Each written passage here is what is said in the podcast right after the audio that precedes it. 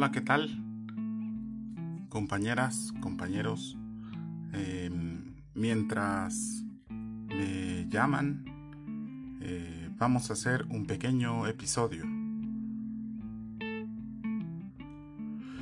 Eh, últimamente he estado pensando en el lavado de dinero, porque claro, he estado, he estado viendo esta maravilla de serie de televisión que se llama Ozark en Netflix. Una serie que, si bien no está escrita por eh, el protagonista, sí se ve que es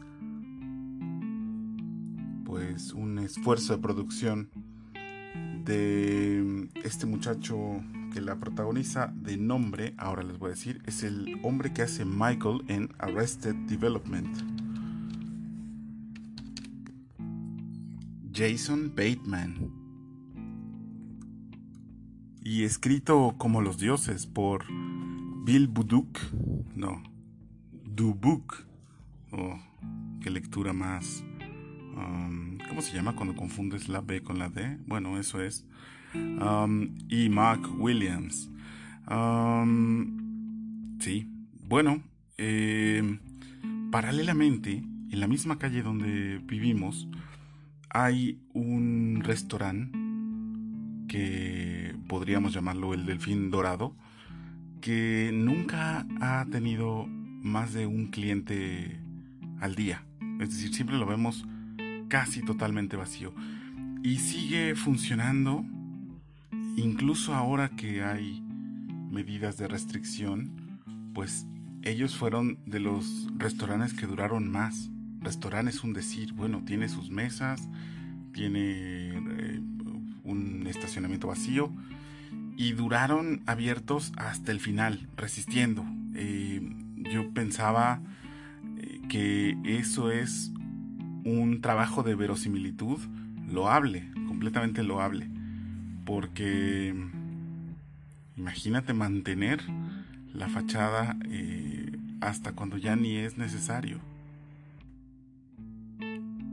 La verdad del tema que me gustaría tratar es la crisis civilizatoria por la que atraviesa la humanidad, una civilización que inició, según el Ramón Grossfogel, en 1492 y que está basada en unos principios lógicos que llama Ramón dualismo cartesiano.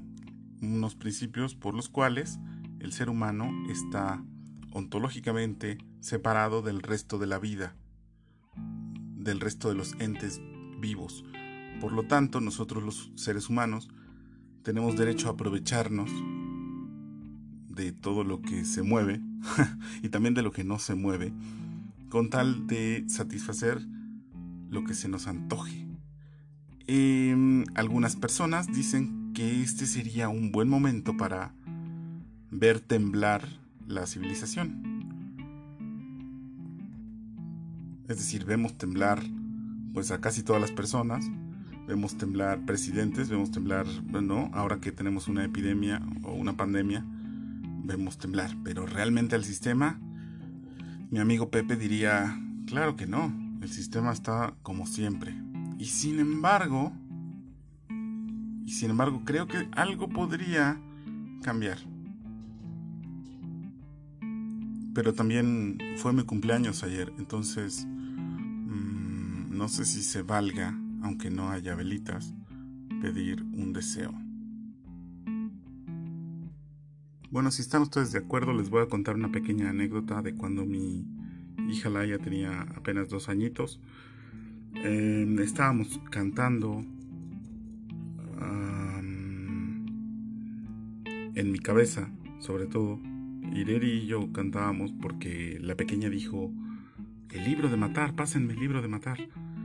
Y en nuestra cabeza, por lo menos en la mía, pasó la canción. Estábamos en el, en el baño porque yo la bañaba en esos días, a la pequeña Laia. Eh, y en mi cabeza pasaba la canción, te doy una canción con mis dos manos, con las mismas de matar Y ya, pensaba que diablos, ¿por qué estar hablando de esas cosas? Entonces le, le pregunté, ¿Laia, de matar? Me dice, sí, de matar mosquitos. Ah, ok. Y efectivamente tenemos, teníamos y tenemos un libro de plástico con el que matamos los zancudos. Un libro con una portada acolchonada. Bueno, como fue mi cumpleaños, vamos a oír a los Beatles. Y también como liberaron, creo que ya no existen los Beatles, pero quien lleve la cuenta de YouTube liberaron hoy por un rato la película Submarino Amarillo. Y fue una gran fiesta de cantar, de sing along con eh, los Beatles. Vamos a escuchar algo.